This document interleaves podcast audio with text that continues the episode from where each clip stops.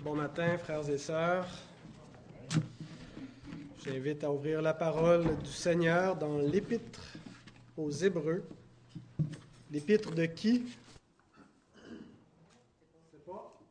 J'ai euh, lu une autre euh, option cette semaine que je ne savais pas. Quand j'arrive à la fin, j'ai vu qu'il y avait dans certains anciens manuscrits, euh, mais qui n'a pas été retenu, ça a été par la suite considéré comme euh, un ajout qui a été retiré du texte grec. Qui, Mais dans certains manuscrits, ça disait, euh, il y avait comme un, petit préambule à la fin de la lettre, pas un préambule, mais une petite conclusion qui disait euh, par Timothée à Rome ou à Éphèse, je ne sais plus trop, mais donc ça a arrêté de l'épître. Et dans la King James, la vieille King James, ça dit, ça termine en disant ça, là, que été écrit par par Timothée.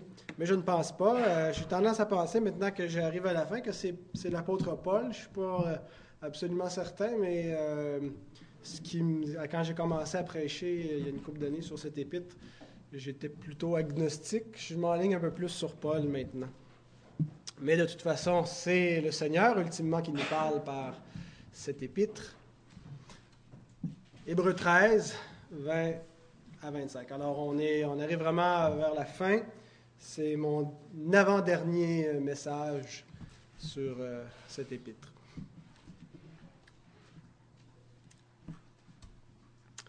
Avant de lire le texte, nous allons prier.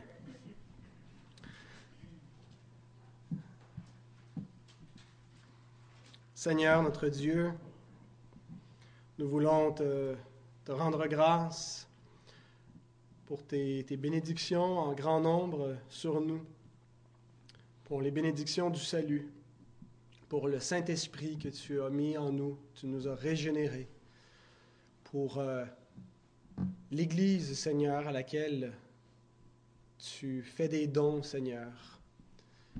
Et merci pour toutes les, personnes qui sont ici rassemblées en ton nom pour recevoir ta parole, pour te rencontrer en esprit et en vérité. Ah, Seigneur, on te prie que tu puisses nous parler ce matin encore. Nous avons besoin de t'écouter.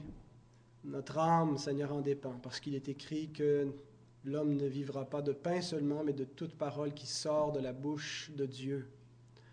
Alors, Seigneur, nous voulons vivre de ta parole. Nous voulons la recevoir avec foi et avec reconnaissance.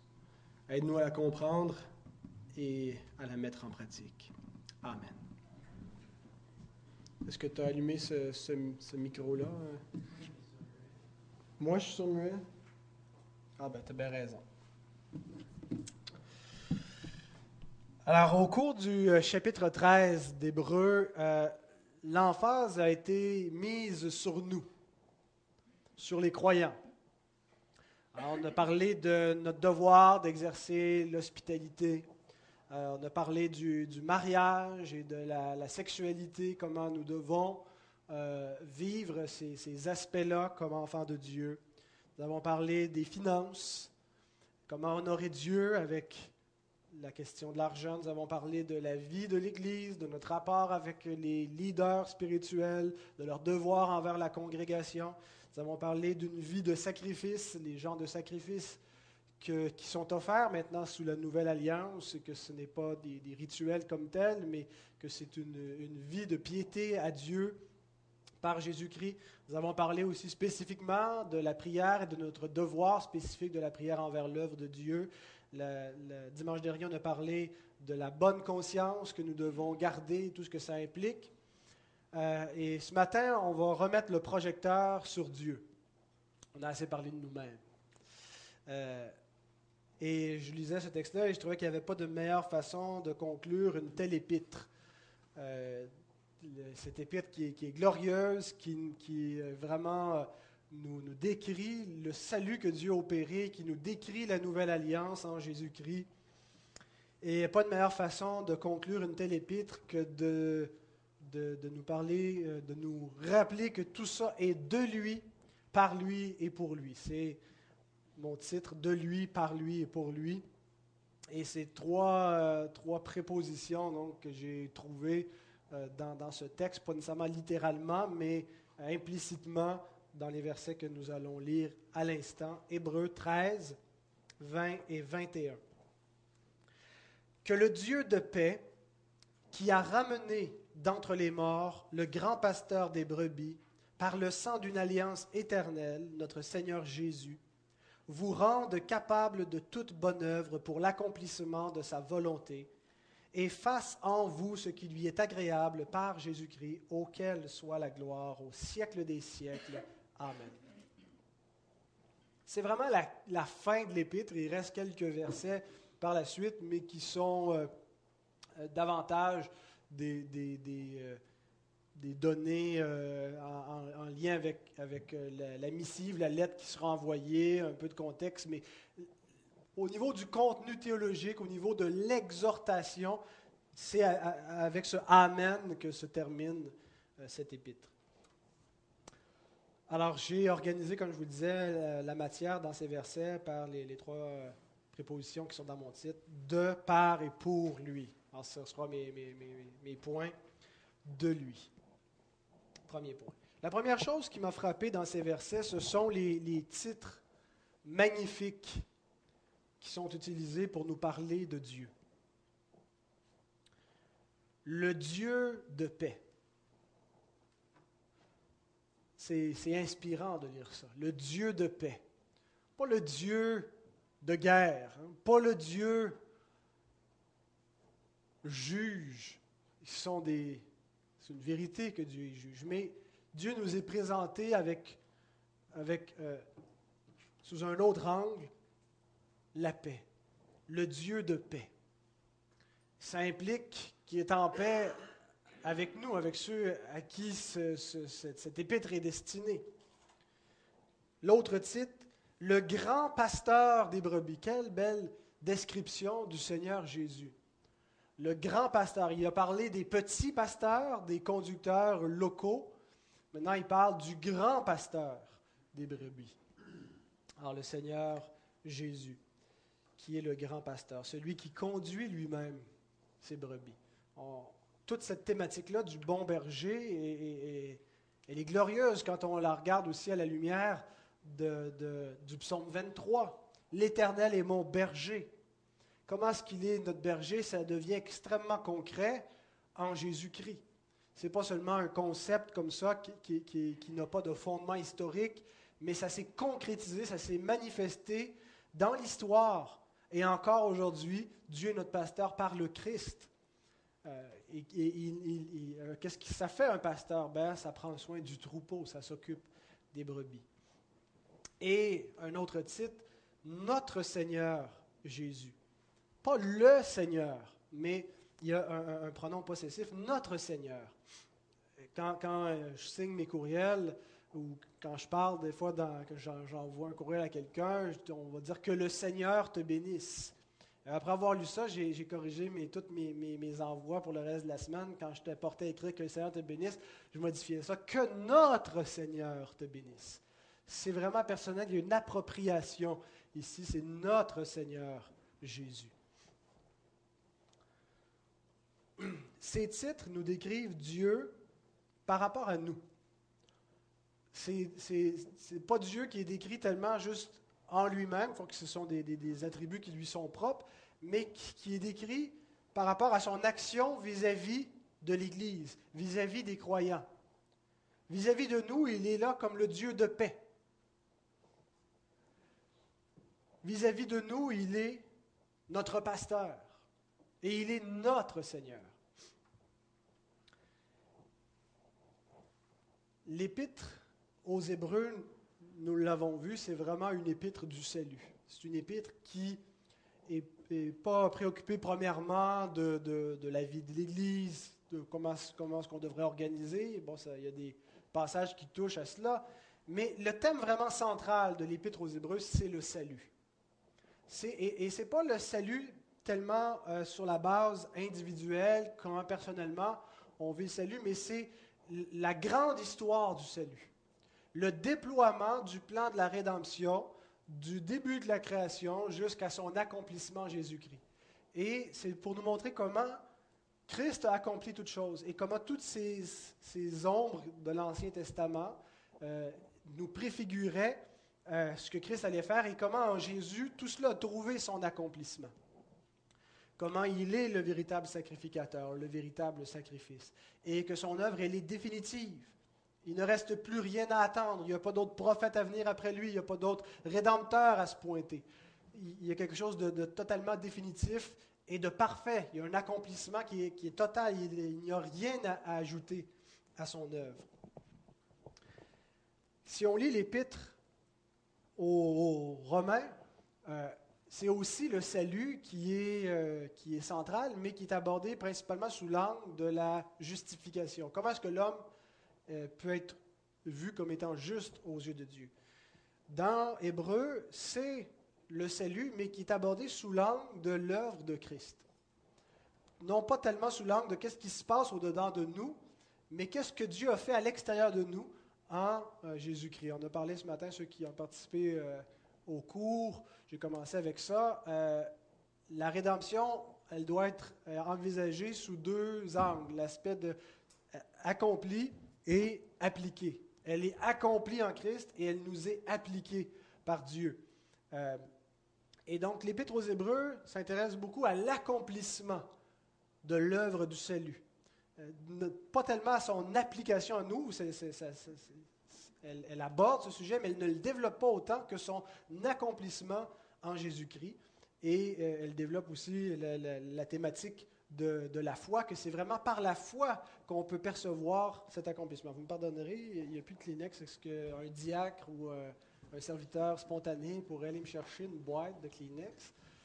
On a, mes enfants étaient malades toute la semaine, puis euh, mon affection paternelle fait en sorte que j'ai pas mis assez de distance entre eux et moi, et puis maintenant je suis contaminé. Merci, Carole.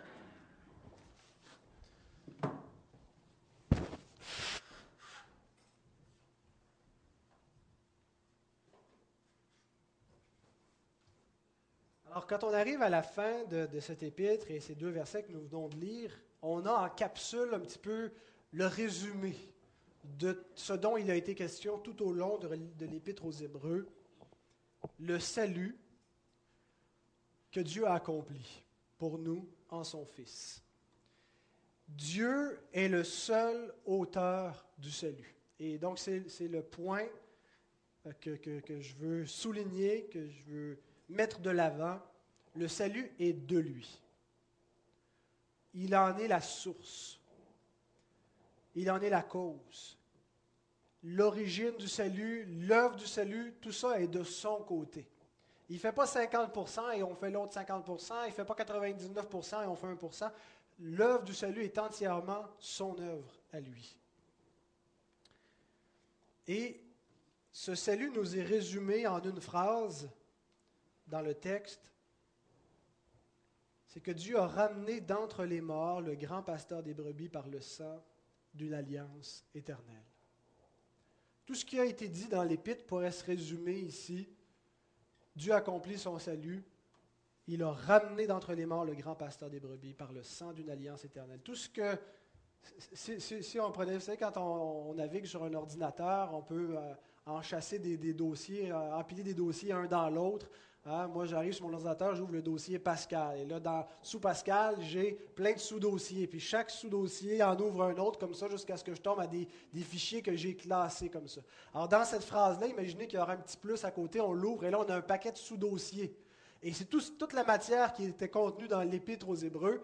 On, pourrait se résumer, si on ferme tous les dossiers, à ce seul titre qui est là.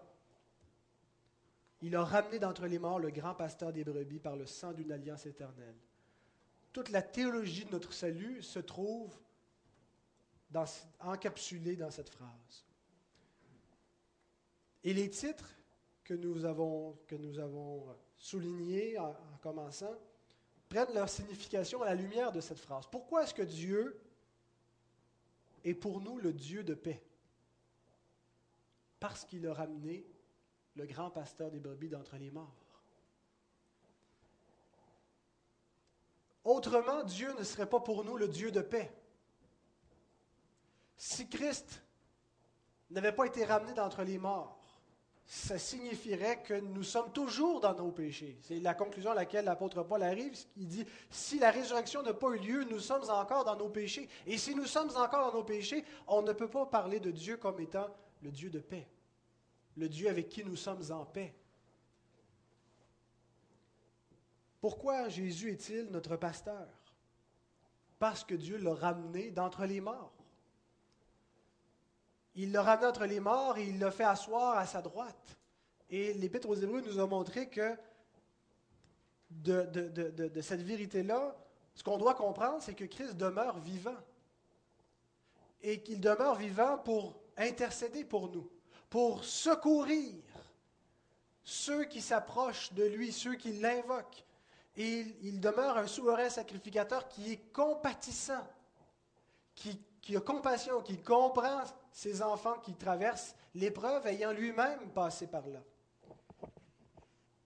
Il est notre pasteur parce qu'il est vivant, parce qu'il s'est livré à la mort, mais il a été ressuscité et il peut prendre soin de nous.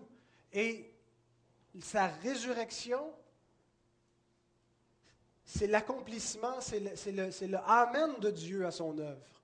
Et c'est ce qui fait qu'il y a une application du salut qui peut être mise sur nos vies, qui peut faire en sorte qu'on peut être véritablement racheté de nos péchés. Qu'on peut véritablement invoquer le nom du Seigneur et être entendu, être secouru de lui. Pourquoi peut-on dire notre Seigneur Jésus? Pourquoi est-ce qu'on peut l'appeler notre Qu'il est nôtre et pas seulement un Seigneur quelconque ou un homme quelconque, c'est parce qu'il a été ramené d'entre les morts.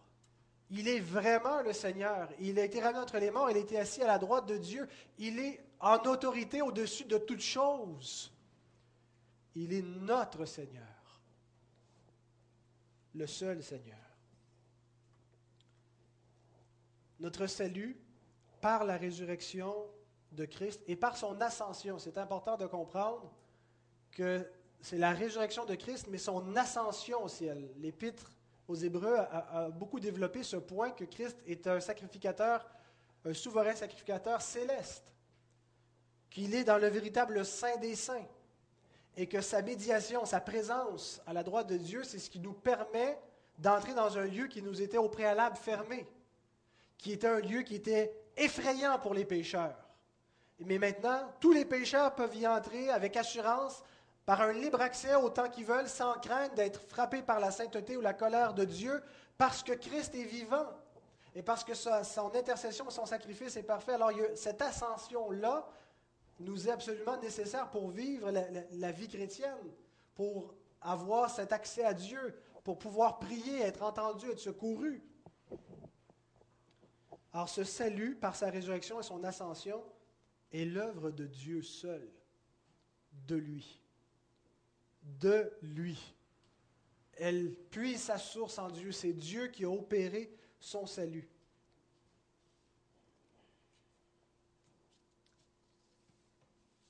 Regardons d'un peu plus près la phrase qui, euh, qui résume tout ce salut il a ramené d'entre les morts le grand pasteur des brebis par le sang d'une alliance éternelle. C'est comme ça que Louis II traduit le texte original. Et la plupart des traductions vont dans la même direction que Louis II, c'est-à-dire qu'il rapporte la résurrection avec le sang de Christ. Il a été ressuscité par le sang d'une alliance éternelle. Le, terme grec euh, peut être traduit donc effectivement par le sang, ça peut être instrumental dans le sens que c'est pourquoi Christ a été ressuscité ou, par quel moyen. Et c'est pas tellement, euh, on pourrait dire c'est l'Esprit de Dieu qui l'a ressuscité, mais c'est l'idée de à cause du sang, à cause de son sacrifice. Et l'idée serait que c'est parce qu'il a accompli l'alliance, parce qu'il a accompli parfaitement la rédemption et parce que son sacrifice a été entièrement accepté par Dieu, qu'il a été ressuscité. Le, Nouveau Testament nous présente la résurrection de Christ comme étant la réponse de Dieu, le Père, au sacrifice de Christ, comme, comme quoi il l'approuve, comme quoi il reçoit l'œuvre de son Fils et en le ressuscitant des morts, il proclame qu'il est juste, il proclame sa victoire, il, l'élève au-dessus de la mort, au-dessus de toute autorité, au-dessus de, tout homme. Il lui donne ce, ce sceau, cette approbation. Et ce serait le sens donc il a ramené d'entre les morts le grand pasteur des brebis par le sang d'une alliance éternelle. Son sacrifice était juste, sa vie était parfaite, et à cause de cela, il a été ressuscité. Mais il y a une autre possibilité, une autre façon de traduire, c'est de lier le, sang de Christ avec le fait qu'il soit devenu le berger. Et Français courant et la Bible Jérusalem traduisent dans ce sens-là. On peut mettre la... ben voilà, elle est déjà là. Il a ramené d'entre les morts notre Seigneur Jésus, devenu le grand berger des brebis grâce au sang de son sacrifice, ou dans son sang de son sacrifice. Et l'idée, donc, ce serait que le, le, sang de Christ et sa, mort, c'est le moyen par lequel il est devenu le, le berger. Ou une autre traduction, c'est euh, la sommeur avec euh, parole vivante, parole de vie, qui vont lier euh, le sang spécifiquement avec l'alliance. Il a fait revenir d'entre les morts notre Seigneur Jésus, qui est devenu le grand berger de ses brebis et a scellé de son, de, de son sang l'alliance éternelle. Donc spécifiquement, c'est pas pas c'est pas, euh, pas lié à la résurrection ou au fait qu'il soit le berger, mais spécifiquement à l'alliance. J'ignore laquelle de ces traductions qu'il faut euh, choisir, mais euh, en toute honnêteté, ce n'est pas très grave, parce que les trois sont théologiquement vrais. Euh, ça ne veut pas dire que l'auteur voulait nécessairement suggérer ces trois choses, mais c'est parce que son sacrifice a été accepté que Christ a été ressuscité. Donc, c'est par son sang qui a été ressuscité. Mais c'est aussi vrai que c'est en son sang qu'il est devenu notre berger, selon que Jésus lui-même dit dans Jean 10, 11, que le bon berger, je ne l'ai pas mis, que le bon berger donne sa vie pour ses brebis. Hein, il dit ça, vous vous souvenez, que euh, je suis le bon berger, le bon berger donne sa vie pour ses brebis. Donc c'est en donnant sa vie, donc en son sang, qu'il est le bon berger. Qu'est-ce que le bon berger a fait pour, nous? Il a donné sa vie. Et c'est aussi vrai que Christ a scellé l'alliance éternelle par son propre sang. Donc, euh, je ne dis pas que, grammaticalement, on pourrait trancher euh, comment il faudrait le traduire, mais en bout de ligne, ce sont trois vérités euh, qui, qui, sont en harmonie avec le reste de l'enseignement de la Bible. Donc, il est parlé ici de l'alliance éternelle.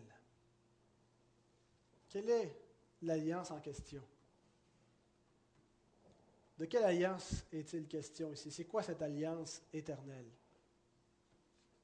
Nous sommes dans une alliance, vous le savez. Nous sommes dans une seule alliance entre Dieu et nous. Une seule alliance qui reste. Il n'y a pas dix alliances dans lesquelles on peut être. Maintenant, il y a une seule alliance dans laquelle nous sommes, et c'est dans la nouvelle alliance. Il n'y a pas que la nouvelle alliance qu'on retrouve dans la Bible, mais il n'y a que la nouvelle alliance dans toute la Bible qui donne le salut, qui donne la vie éternelle, qui donne le pardon des péchés. Et tous ceux qui ont été sauvés l'ont été par la nouvelle alliance, par le sang de la nouvelle alliance. Ceux qui ont vécu sous l'ancienne alliance ont eu aussi les bénéfices de l'ancienne alliance.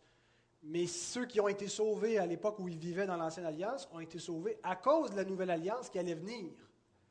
Euh, elle a eu un effet rétroactif. Hébreu 9, 9.15 nous montre ça. Les promesses de cette nouvelle alliance dans laquelle nous sommes, c'est l'alliance de l'Église. C'est l'alliance sur laquelle nous sommes constitués. C'est la, constitution fondamentale de, de toutes les églises, c'est ce que ça devrait être, la nouvelle alliance l'alliance qui nous lie les uns avec les autres, parce que nous formons un corps, pas simplement de notre, de notre propre adhérence volontaire. Nous sommes dans une alliance, un petit peu comme le mariage. Quand nous sommes mariés, nous sommes dans une alliance. Bien, nous sommes comme, comme Église à l'intérieur d'une alliance qui est la nouvelle alliance. Et les promesses qui sont dans cette alliance-là telle qu'elle nous est décrite par le prophète Jérémie, c'est le pardon des péchés, la connaissance personnelle, individuelle de Dieu. Tous ceux qui sont dans la nouvelle alliance connaissent Dieu. Et aussi la loi de Dieu écrite sur notre propre cœur. C'est ce que Dieu promettait. J'écrirai ma loi sur leur cœur. C'est vraiment l'idée d'être régénéré, d'être renouvelé dans l'homme intérieur. Et, Dieu renouvelle notre intelligence, il y inscrit sa loi. Frères et sœurs, votre statut dans la nouvelle alliance et les bénédictions que vous recevez en étant membre de la nouvelle alliance, d'avoir vos péchés pardonnés, de connaître Dieu personnellement, d'être renouvelé par le Saint-Esprit en ayant la loi de Dieu écrite sur votre cœur, vous sont assurés par le sang de Christ. Sur quelle base avons-nous un statut dans la nouvelle alliance? C'est par le sang de Christ. cette alliance a été scellée dans son sang. C'est sa vie qui en est elle, qui, qui, qui, qui est garante, qui garantit, qui assure notre statut. C'est rien en nous-mêmes. C'est pas nous qui nous plaçons là, c'est pas nous qui nous maintenons là. C'est le sang de Christ qui nous garantit notre statut à l'intérieur de la nouvelle alliance. D'où ce premier point par de lui. De lui. Ce salut nous vient de lui. Contrairement à, toutes les autres religions où l'homme doit produire ou participer à, l'existence de salut, à, sa, mise en œuvre, le salut qui nous est présenté dans la Bible est de Dieu et de Dieu seulement. Mon deuxième point, c'est par lui. Donc Dieu est la source de notre salut, mais il est également l'agent de notre salut. Celui qui opère en nous le salut par Jésus-Christ. On a dit, la rédemption est accomplie à l'extérieur de nous, dans un homme, Jésus de Nazareth, dans un événement historique, sa vie, qui culmine par sa mort et sa résurrection, et c'est accompli donc dans l'histoire, objectivement à l'extérieur de nous, mais il y a une application de ce salut à nous, à nos vies. Ce n'est pas juste détaché de nous, ça vient nous rejoindre au cours de notre existence, et Dieu applique ce salut et toutes les provisions de ce que Christ a fait et des bénédictions qu'il a acquises pour nous, et il les applique à nos vies. Donc, il est de lui, mais il est aussi par lui. Le deuxième point, c'est que c'est Dieu qui va appliquer ce salut à nos vies. Et c'est ce qu'on voit au verset 21. Hébreu 13, 21. Donc, que le Dieu de paix vous rende capable de toute bonne œuvre pour l'accomplissement de sa volonté et fasse en vous ce qui lui est agréable par Jésus-Christ. Alors, ce, verset ramène en partie le projecteur sur nous. Hein. Il parle de nos bonnes œuvres, il parle de, notre obéissance, il parle que nous devons euh, avoir une, une vie qui est agréable à Dieu. Alors, il nous rappelle que le salut ne s'arrête pas à recevoir passivement la grâce de Dieu. C'est une fausse conception euh, ou c'est une conception limitée de l'Évangile que de présenter le salut comme étant seulement le pardon des péchés. Le salut, c'est effectivement et fondamentalement le pardon des péchés. Mais ça ne s'arrête pas là. Le salut, c'est pas juste recevoir passivement la grâce de Dieu.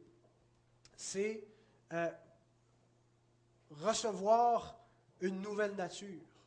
Et c'est recevoir une nouvelle relation avec Dieu, dans une nouvelle alliance, pour marcher en nouveauté de vie, donc, il y a une communion qui s'ensuit. Il n'y a pas seulement un pardon juridique de nos péchés, mais il se passe quelque chose d'autre. Il y a une transformation qui, à partir du moment où on est pardonné, qui se développe dans notre existence, parce que nous sommes en relation, en communion vivante avec le Dieu vivant. Et il y a un danger d'avoir une fausse compréhension de ce que doit être cette transformation-là, cette vie de bonne œuvre, cette vie nouvelle, en nouveauté de vie. Un des dangers, c'est de tomber dans le moralisme. De croire qu'on est sauvé par grâce, donc Dieu t'a tout pardonné. À cette heure, c'est à toi de produire une bonne vie. Dieu t'a pardonné, maintenant fais tes efforts pour marcher droit, pour avoir de l'allure, pour être discipliné dans toutes choses. Ça, c'est le moralisme. C'est une mauvaise compréhension de la grâce, de la sanctification ou de la transformation qui doit avoir lieu une fois que le pécheur est pardonné. Et cette conception-là, le moralisme, fait des bonnes œuvres rien de plus qu'une discipline morale.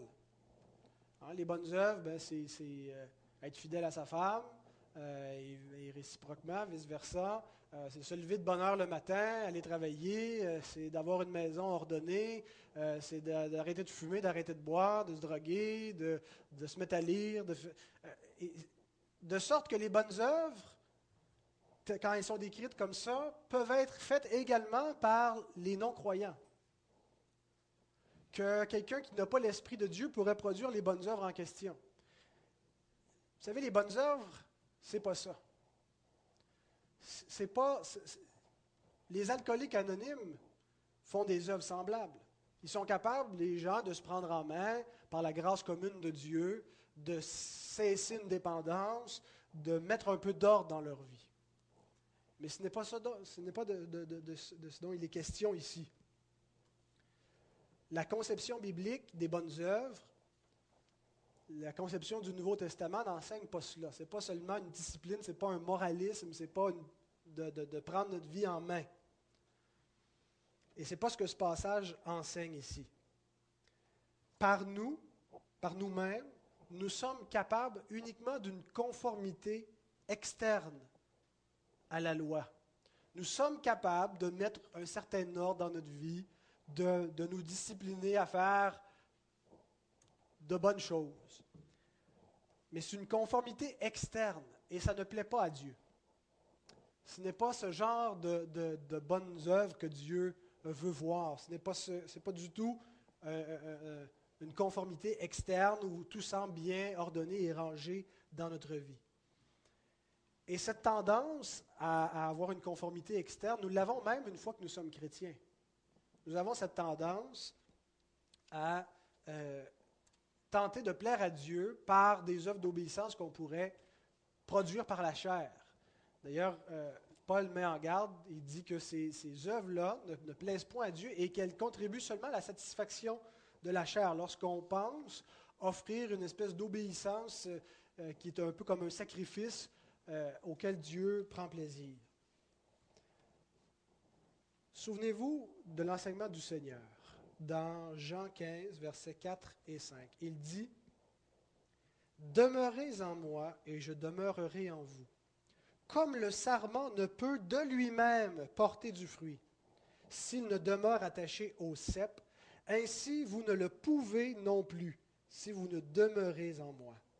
Je suis le cep, vous êtes les sarments, celui qui demeure en moi et en qui je demeure porte beaucoup de fruits, car sans moi vous ne pouvez rien faire.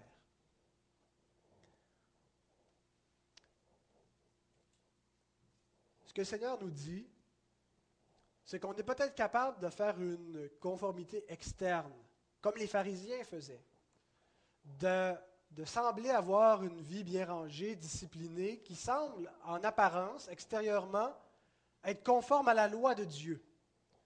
le Seigneur dit, c'est pas du tout cela. Il dit que de nous-mêmes, on ne peut pas produire le genre de vie qui plaît à Dieu. Que même si aux yeux des hommes, notre vie semble bien rangée, être parfaite, qu'il n'y a rien à redire, ce n'est pas ce que Dieu exige de nous. Ce n'est pas ça, les bonnes œuvres, ce n'est pas la, sanctification en question. Il nous dit que ce, que nous devons faire, c'est de rester attachés à lui. Et il compare notre existence à, celle du sarment qui, en étant accroché au cep, bénéficie de sa sève, bénéficie de tout ce que la racine et la plante peut apporter dans le sarment pour lui faire porter du fruit. Et de même, s'il n'est pas attaché à la plante, il ne peut pas le sarment de lui-même porter du fruit. Nos vies ne peuvent pas d'elles-mêmes produire le fruit que Dieu veut, produire l'obéissance que Dieu recherche, produire le fruit qui plaît à Dieu. Les bonnes œuvres que nous devons pratiquer doivent procéder de notre nouvelle nature que nous avons en Christ, de notre union à Christ. Ce ne sont pas des bonnes œuvres qui procèdent de la chair, de notre vieille nature. Ce sont des bonnes œuvres, ce sont des, œuvres d'obéissance qui proviennent du fait que nous sommes unis au Christ. En apparence, ces œuvres ne sont pas nécessairement si différentes de celles qu'on pourrait produire par la chair, mais elles sont totalement différentes aux yeux de Dieu. Parce qu'elles proviennent d'abord de la foi en Christ, ce qui les rend parfaites aux yeux de Dieu, parce que c'est par la foi qu'on obtient la justice, c'est le Christ qui est le juste, et en croyant en lui, nos bonnes œuvres sont vues comme parfaites devant Dieu. Et elles viennent non pas seulement d'une espèce de discipline morale euh, euh, qu'on peut arriver à faire par euh, notre propre volonté même une volonté dépravée, mais elles viennent de la communion que nous avons avec le Christ, parce que nous le connaissons, parce que nous sommes en relation avec lui, notre être est transformé. Hein? La relation qu'on a avec une personne nous change, n'est-ce pas? Hein? Vous n'êtes pas exactement la même personne du fait que vous êtes marié avec, avec, avec la personne avec qui vous êtes marié ou euh, avec les amis avec qui vous vous tenez. Les gens qu'on côtoie changent qui nous sommes, ont un impact sur nous. Alors lorsque nous sommes en communion, en relation véritable, en union avec le Fils de Dieu, ça nous change. Et la nouvelle nature que nous avons obtenue, elle est créée à l'image de Christ. Et nous sommes par cette nature-là en communion avec le Fils de Dieu. Et de cette nature-là vient une vie nouvelle qui vraiment plaît à Dieu. Et c'est le sens du verset 21. On va le relire, Hébreu 13, 21. Que Dieu vous rende capable de toute bonne œuvre pour l'accomplissement de sa volonté. Je mets l'emphase sur le verbe rendre capable. Que Dieu vous rende capable. Le verbe en question veut dire que Dieu vous mette en ordre ou qu'il vous rende fonctionnel. C'est un verbe qui est employé pour parler de la réparation d'un navire, par exemple. Un navire qui est allé en mer euh, qui a passé par les tempêtes, mais qui revient au port et qui maintenant, on le remet en ordre, on réajuste les, euh, voiles et, tout ce qu'il y a à faire pour le rénover, pour qu'il puisse être fonctionnel, pour qu'il puisse repartir en mer. Le verbe veut dire aussi munir d'un équipage de choix, former un tout de divers éléments. Hein, c'est un peu ce que l'Église est. Elle est formée, elle est une nouvelle communauté de gens qui ont été restaurés. Alors, ça fait référence à notre restauration en Jésus-Christ. Nous sommes devenus, quand on devient en Jésus-Christ, quand, on devient des chrétiens, on ne change pas d'identité. Hein? Euh, Réal, c'est Réal, Suzanne, c'est Suzanne, euh, Pascal, c'est Pascal. Chacun demeure l'individu qu'il était avant de connaître le Christ. Mais en même temps, il devient une créature nouvelle. Nous gardons nos souvenirs, nous gardons notre personnalité, mais nous sommes restaurés. Il y a une œuvre de réparation que Dieu fait. Là où le péché est en train de nous détruire, de saboter l'image de Dieu, le Christ devient, et, Dieu est en train de le former au-dedans de nous. Hein, d'ailleurs, c'est l'expression que Paul emploie euh, dans Galates 4, 19, que Dieu forme Jésus-Christ au-dedans des croyants. Et, ce que ça veut dire par là, c'est qu'il va changer notre caractère, va changer nos désirs, notre volonté pour le rendre conforme à Christ. Ça ne veut pas dire qu'on perd notre personnalité. Ce n'est pas comme dans les religions orientales où, il, y a, vraiment une perte de l'individualité, où on se fonde dans, le tout, où, euh, en devenant Dieu, en étant dans une union mystique avec Dieu, on perd notre individualité. Hein, quand, Christ dit à Pierre, tu es Pierre, et sur cette pierre, je fonderai mon Église, c'est Pierre avec toute sa personne, avec ses forces, ses faiblesses, ou avec ses, qualités, mais par la puissance de Dieu, en lui, Dieu va faire quelque chose. Et il aurait fait quelque chose de différent avec Jean. je ne dis pas que, l'Église aurait une autre identité, mais euh, l'œuvre que Dieu fait, le ministère que Dieu confie, prend la couleur de l'individu, on garde notre individualité, mais nous sommes restaurés à l'image de Dieu à cause du Christ qui est formé au-dedans de nous. L'humanité dans laquelle nous sommes nés, est une humanité qui est déchue en Adam. Elle est déchue. Elle a perdu son statut de, de communion avec Dieu. Elle a perdu son état où elle portait fidèlement l'image de Dieu. Elle est devenue une espèce de caricature, elle, déforme l'image. Mais Dieu, ce qu'il fait, la rédemption, c'est qu'il restaure l'humanité. En Jésus-Christ, nous avons une humanité restaurée. Hein, c'est pour ça la comparaison entre les deux Adams qu'on retrouve dans 1 Corinthiens 15, c'est ça l'idée. On a le premier chef de l'humanité, Adam, le premier homme, et on a le dernier Adam, Christ. Et en lui, ce que Dieu a fait, c'est qu'il a mis à mort notre vieille humanité. Il ne l'a pas fait pour tous les êtres humains, il l'a fait seulement pour les croyants. Et pour ces croyants-là, il, a mis à mort leur péché, donc la vieille humanité en Christ.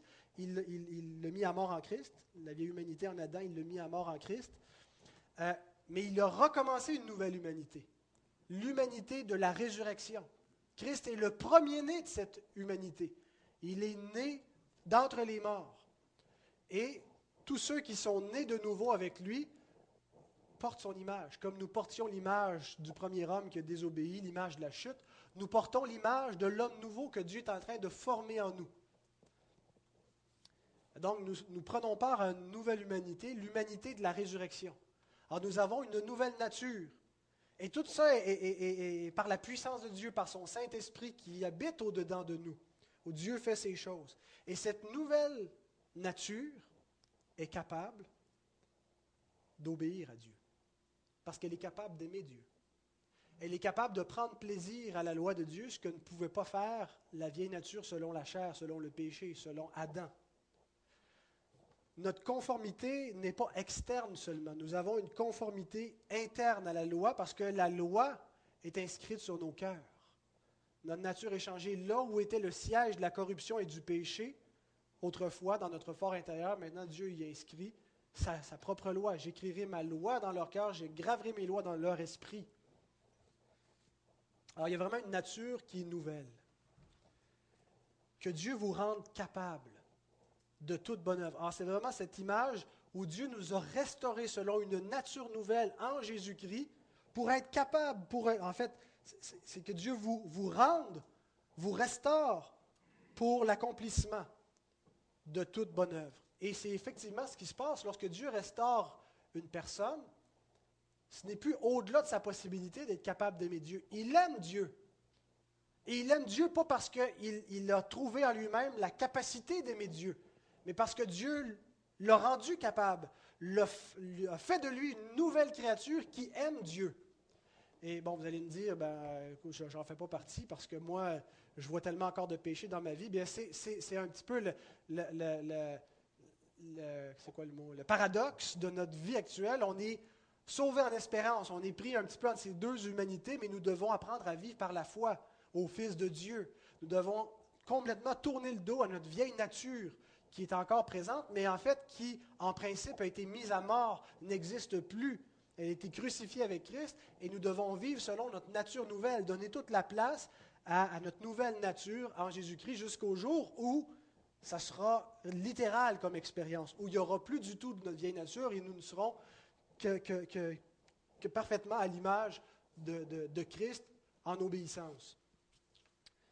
Non, mais en attendant, Dieu a changé notre cœur, de sorte que notre vie peut produire des fruits qui plaisent à Dieu parce qu'il procède de la foi en Christ et de cette nouvelle nature que nous avons obtenue en Jésus-Christ. Et tout ça, ce n'est pas par nous-mêmes que nous l'avons réalisé.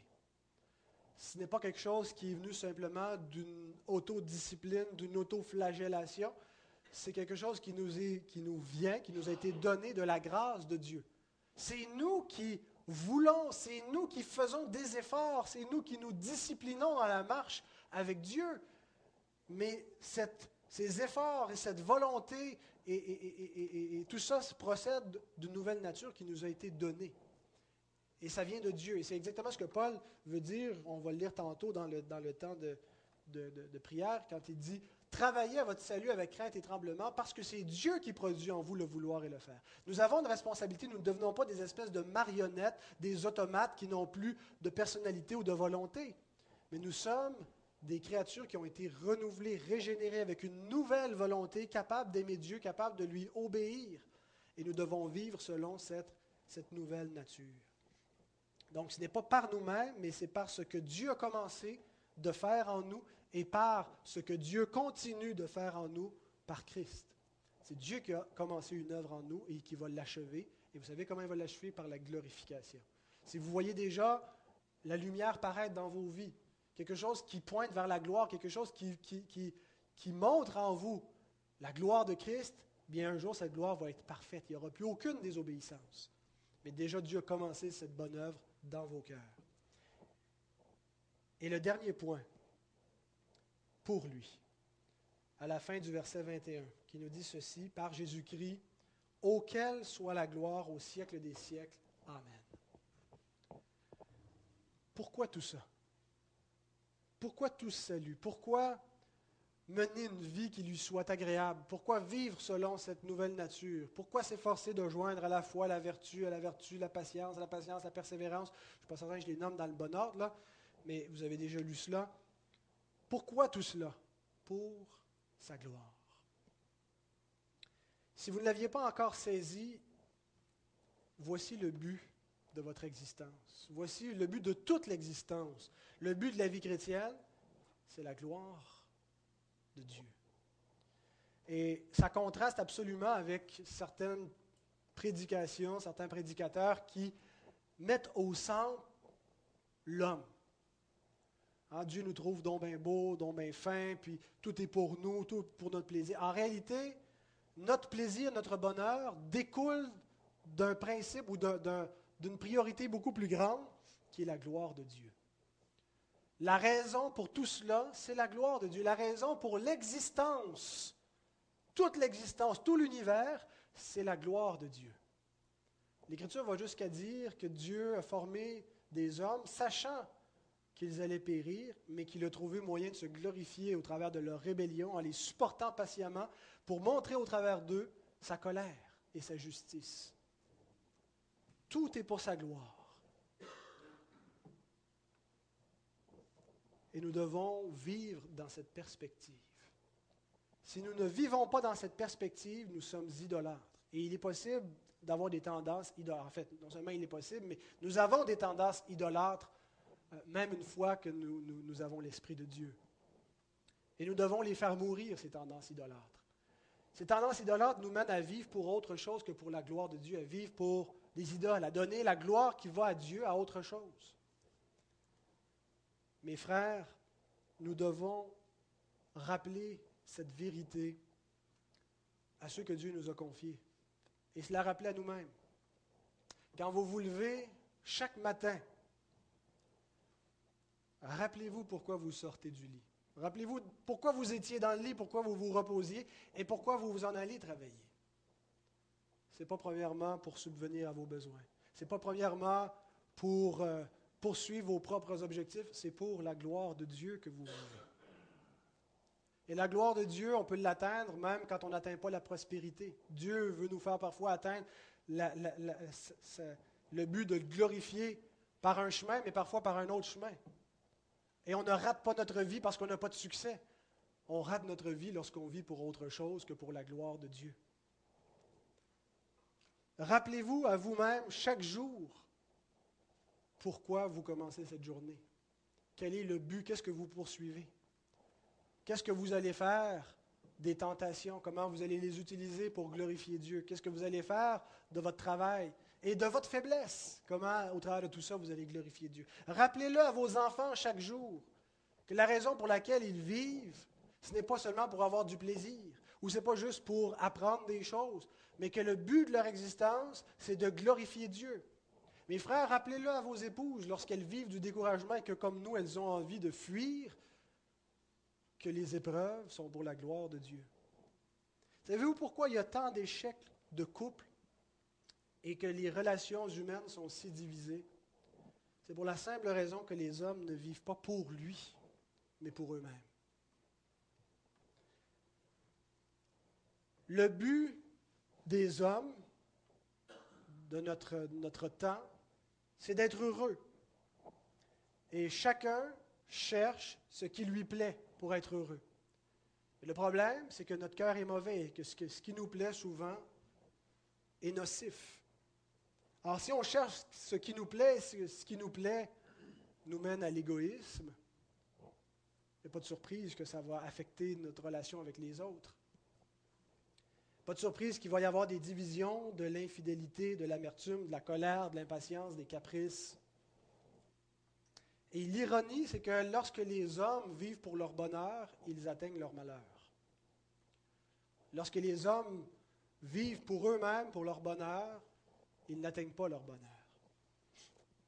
Le but de la vie, ce n'est pas d'être heureux, c'est de glorifier Dieu. Et c'est en glorifiant Dieu que nous serons heureux. Même dans le malheur, même dans l'épreuve. Autrement, le bonheur est incertain, mais le bonheur n'est pas incertain pour nous. Paul nous écrit, quand il, écrit aux Philippiens, hein, on l'a nommé l'épître de la joie. Pourtant, il est dans des circonstances qui extérieurement ne peuvent pas lui procurer de la joie. Il est en prison, il est dans la pauvreté, il est abandonné, mais sans cesse il se réjouit, puis il invite l'Église à se réjouir avec lui. Parce que le bonheur ne dépend pas de nos circonstances extérieures, mais de la raison, du motif pour lequel nous existons, et nous transformons toute notre existence avec ce but. Ça change totalement la perspective. Si nous cherchons notre bonheur, ben, dès qu'il y a quelque chose qui vient nous déranger, changer notre confort, changer notre horaire, on est malheureux. Mais quand les malheurs viennent et qu'on dit, ben, je vis pour la gloire de Dieu, alors si tout ça vient interrompre la course vers laquelle je m'en allais, ça ne change rien parce que le but de mon existence, ce n'était pas ces objectifs-là, c'est de glorifier Dieu. Alors Dieu veut que je le glorifie au milieu des épreuves, je vais le glorifier au milieu des épreuves.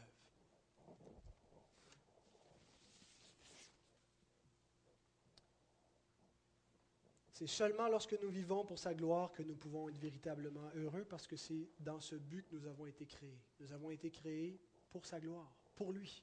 Nous n'existons pas pour nous-mêmes, nous existons pour lui. Et ce, motif, la gloire de Dieu, c'est ce qui garantit mon mariage. Vous savez, je peux tromper ma femme pour mon propre plaisir, mais je ne peux pas la tromper pour la gloire de Dieu. Je peux refuser de me sacrifier pour mes enfants n'ayant pas envie de m'investir, de, de, me donner, mais je ne peux pas faire ça pour la gloire de Dieu. La seule chose que je peux faire pour la gloire de Dieu, c'est d'être fidèle à ma femme, c'est d'être, de vivre en sacrifice pour elle, pour ceux que Dieu m'a donnés, parce que c'est le modèle qu'il nous a donné. D'aimer nos femmes comme Christ a aimé l'Église et il a donné sa vie pour elle, pour la sauver. Nous devons donner notre vie pour ceux qu'on aime. On ne doit pas chercher ce que les autres donnent leur vie pour nous, mais nous, en particulier nous les hommes, nous les frères, nous devons, comme chefs de famille, donner notre vie pour ceux que nous aimons. Et c'est la seule façon de glorifier Dieu dans la famille, dans le mariage. On ne peut pas glorifier Dieu par nos péchés, mais si nous vivons pour la gloire de Dieu, donc nous nous détournons de notre égoïsme, de notre paresse, de notre infidélité, de notre convoitise, et nous poursuivons un motif plus noble, plus grand que notre plaisir immédiat, qui est la gloire de Dieu. Je peux travailler en dessous de la table pour qu'il m'en reste plus dans mes poches, mais je ne peux pas travailler en dessous de la table pour la gloire de Dieu. Je ne peux pas dire sincèrement à Dieu, c'est pour ta gloire que je le fais. Alors si je vis pour la gloire de Dieu, il y a des choses que je ne peux plus faire, puis il y a d'autres choses que je dois faire, que je ne peux plus ne pas faire. Je peux chialer contre tout le monde pour mon plaisir parce que j'aime ça, descendre les autres. Ça, ça suscite mon estime personnelle. Mais je ne peux pas faire ça pour la gloire de Dieu. Alors si je vis pour la gloire de Dieu, ça va bâtir mes relations.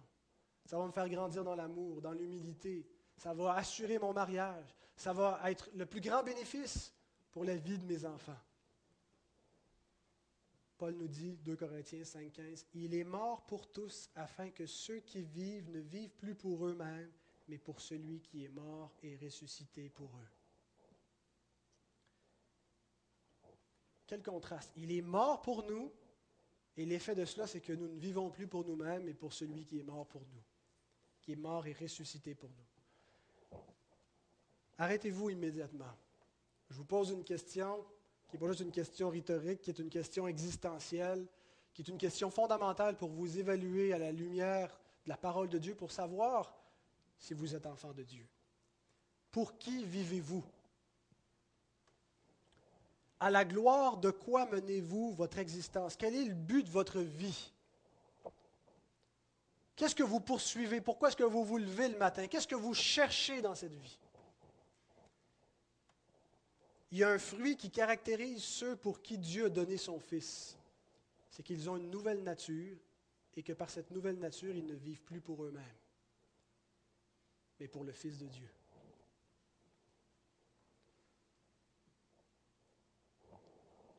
Frères et sœurs, on le fait imparfaitement, mais on le fait véritablement. Ce n'est pas à 100% chaque jour où on réussit à ne jamais poursuivre nos propres intérêts, mais si je ne retrouve rien dans mon existence, si ce n'est pas l'objectif ultime qui est dans, la conviction de mon âme de vivre et d'exister pour la gloire du Fils de Dieu, mais je ne suis pas un enfant de Dieu. Les enfants de Dieu ont une nature nouvelle qui fait en sorte qu'ils ne vivent plus pour eux-mêmes, mais pour celui qui est mort et ressuscité pour eux. Et lorsque nous concevons le christianisme ainsi, que tout est de lui, par lui et pour lui. La seule chose qu'on peut dire, c'est à lui la gloire. Permettez-moi de terminer en vous citant ce, verset, Romains 11, verset 36, qui est un de mes versets favoris de la parole de Dieu. C'est de lui, par lui et pour lui que sont toutes choses. À lui la gloire dans tous les siècles. Amen.